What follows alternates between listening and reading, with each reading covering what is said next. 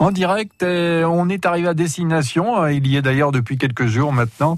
Jérôme Le Breton est à Saint-Barth, l'île d'arrivée de la Transat en double Concarneau-Saint-Barth. Alors je suppose, Jérôme, qu'il y a toujours des navigateurs qui continuent à arriver, mais euh, vous en profitez pour faire du tourisme. Bah oui, euh, effectivement, nous sommes donc aux petites Antilles hein, et euh, Saint-Barthélemy, bah vous savez, on la présente souvent comme l'île des milliardaires, des riches fortunes. Depuis le début de la semaine, on vous propose de découvrir cette île un peu plus en, profondeur. C'est un monde à part, hein, on en discute euh, pas mal entre nous ici. C'est vraiment un monde différent, une mentalité différente des, des autres îles françaises. c'est une ville de 10 000 habitants, elle fait 21 km c'est très sec. Il n'y a pas d'eau sur euh, sur, l'île. Hein. C'est un désalinisateur qui assure l'alimentation euh, en eau. Et c'est une île qui ne vit que par le tourisme, que par le tourisme. C'est vraiment l'activité de Saint-Barth, le tourisme. Alors, euh, j'ai eu l'occasion de rencontrer Nils Dufaux, qui est responsable du comité départemental du, tourisme, pour en savoir un, petit peu plus sur ces touristes qui sont essentiellement américains, dans une très très grande euh, majorité. Euh, un tourisme qui se classe dans le haut de gamme. Alors, la haute saison, c'est vraiment en fin d'année, en fait, à partir du mois de, de, novembre, hein, et surtout pendant la période de Noël, où là, les prix sont nettement plus élevés, déjà qu'ils sont élevés en, basse saison. Hein. Alors, on va en parler avec lui dans quelques instants, mais auparavant, un petit coup de rétro, un petit retour euh, en arrière. On va évoquer l'histoire de Saint-Barth. On écoute Nils Dufaux. Ben, L'histoire, elle est assez passionnante. Euh, Saint-Barthélemy, bon, après avoir été pendant une centaine d'années française, est devenue en 1784 suédoise jusqu'en 1878, donc presque 100 ans. Et ce qui est très intéressant, c'est que du coup, les Suédois sont arrivés en, donc en 1784, et ils sont arrivés à Gustavia. Euh, et euh, bah, ils ont vu qu'après, suite à un échange hein, entre Louis XVI et Gustave III, parce que la France, elle avait beaucoup de colonies dans le monde entier, la Suède n'avait rien, et donc la Suède souhaitait avoir un, petit morceau quelque part.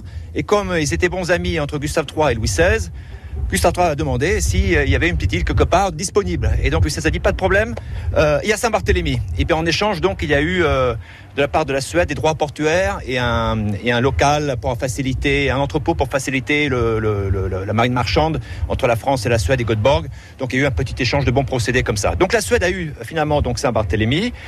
Elle est arrivée ici, mais dès qu'elle est arrivée, elle a vite compris qu'elle pouvait pas faire de l'agriculture, etc. Hein, que c'est une île sèche. Il y avait à peu près, il y avait même pas, il y avait quoi Il y avait 800, 700, 800 habitants à peu près quand ils sont arrivés, mais français.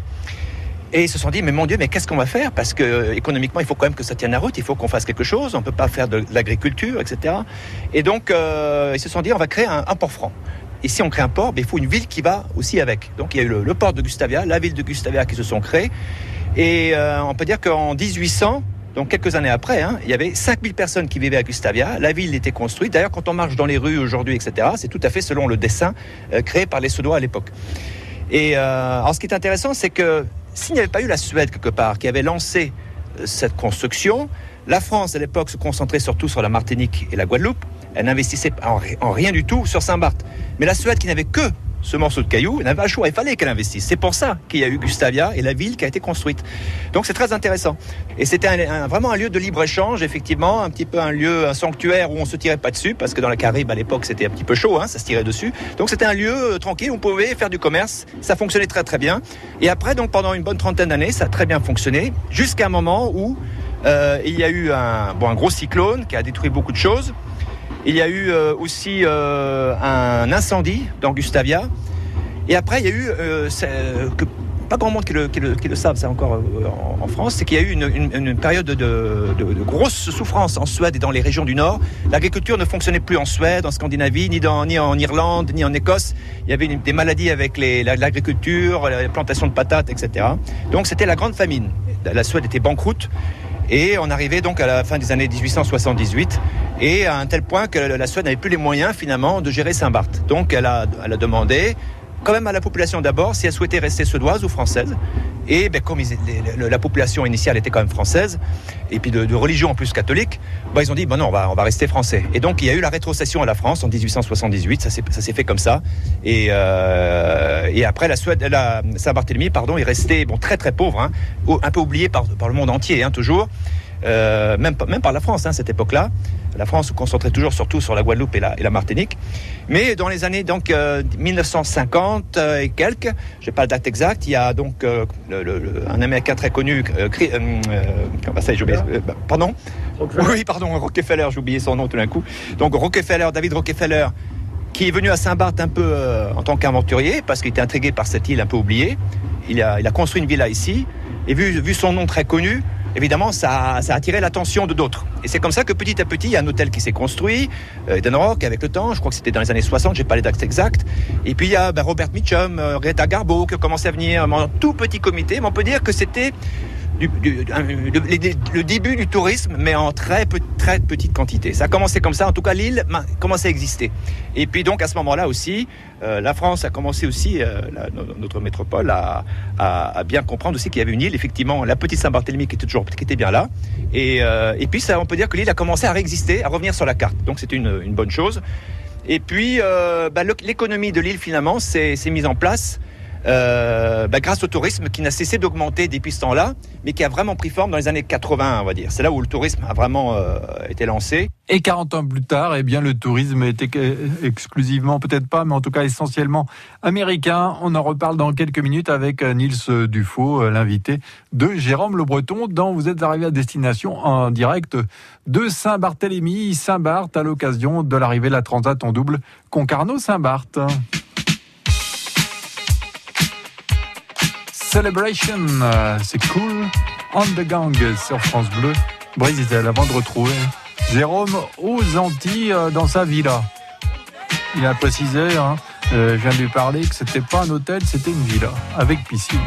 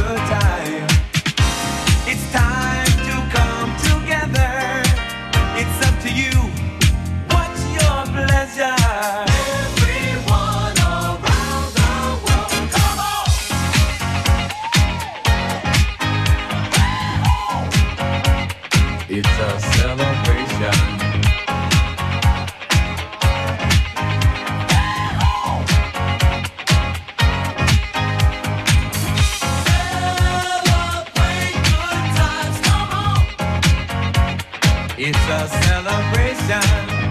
Celebrate good times, come on. Let's celebrate. There's a party going on right here. A dedication to last throughout the years.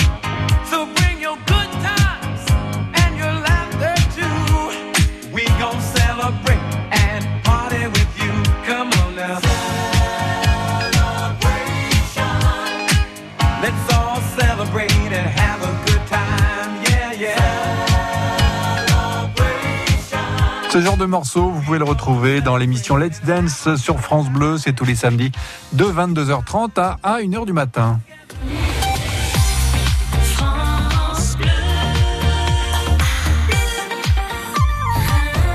Vous êtes arrivé à destination cette semaine. On est à Saint-Barth à l'occasion de l'arrivée de la Transat en double Concarneau-Saint-Barth avec euh, Jérôme Le Breton.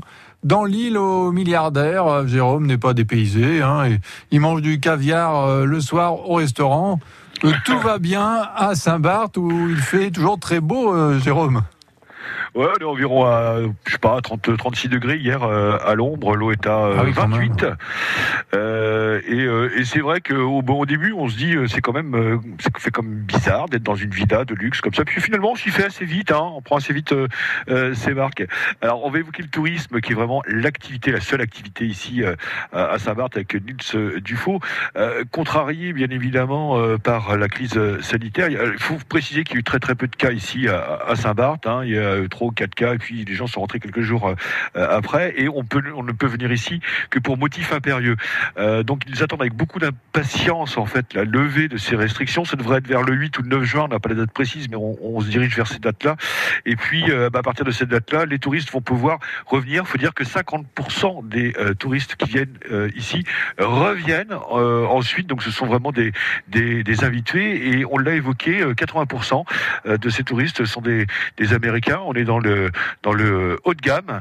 Euh, donc, euh, ils attendent avec beaucoup d'impatience et eh bien, la levée de ces restrictions euh, dans, dans quelques jours pour pouvoir relancer la machine.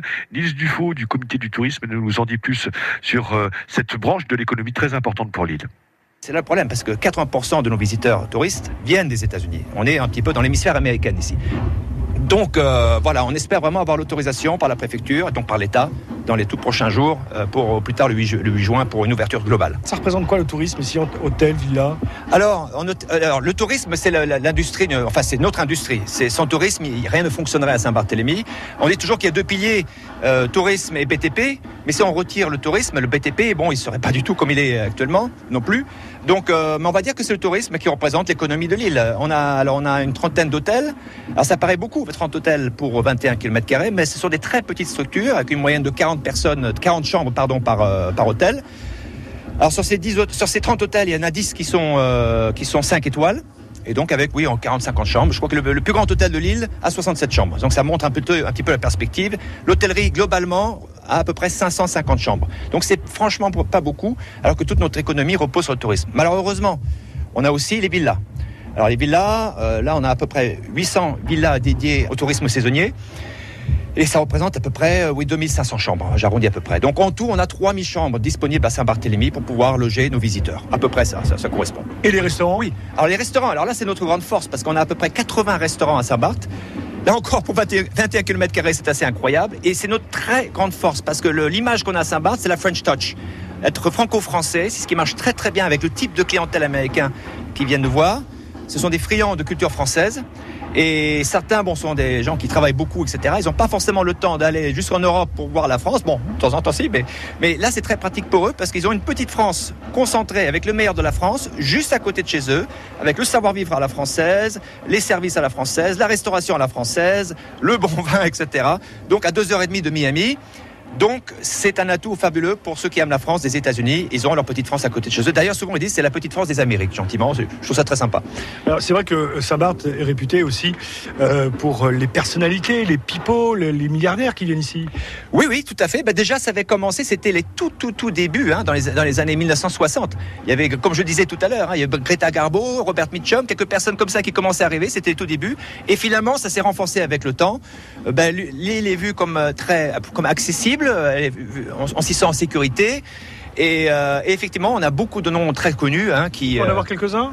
Oh ben, ben tous les noms quasiment, tous les noms américains connus, français aussi, sont tous passés par ici. Alors je, ne les ai pas en tête, mais on va dire euh, quasiment tous les acteurs, les chanteurs passent un jour ou l'autre par Saint-Barth. Hein. C'est vraiment, euh, c'est assez, oui, c'est classique. on trouve aussi quelques, on évoquait l'histoire, l'architecture d'inspiration suédoise, et puis il y, a un fort là qu'on distingue juste, juste ici. Alors effectivement, alors sur Gustavia, il y a trois forts. Euh, le premier, c'est celui qu'on voit à l'entrée côté gauche quand on rentre dans Gustavia, c'est le fort euh, Gustave. On voit encore, il y a encore des canons là d'ailleurs. Là, il y a le phare, ça c'est le fort Gustave. Après, il y a le fort Oscar qui euh, se trouve être la gendarmerie aujourd'hui, qui occupe les locaux de ce fort-là. Et on a le fort Karl qui est à l'autre bout. Donc ça fait vraiment un triangle qui protège Gustavia. Hein. Bon, il reste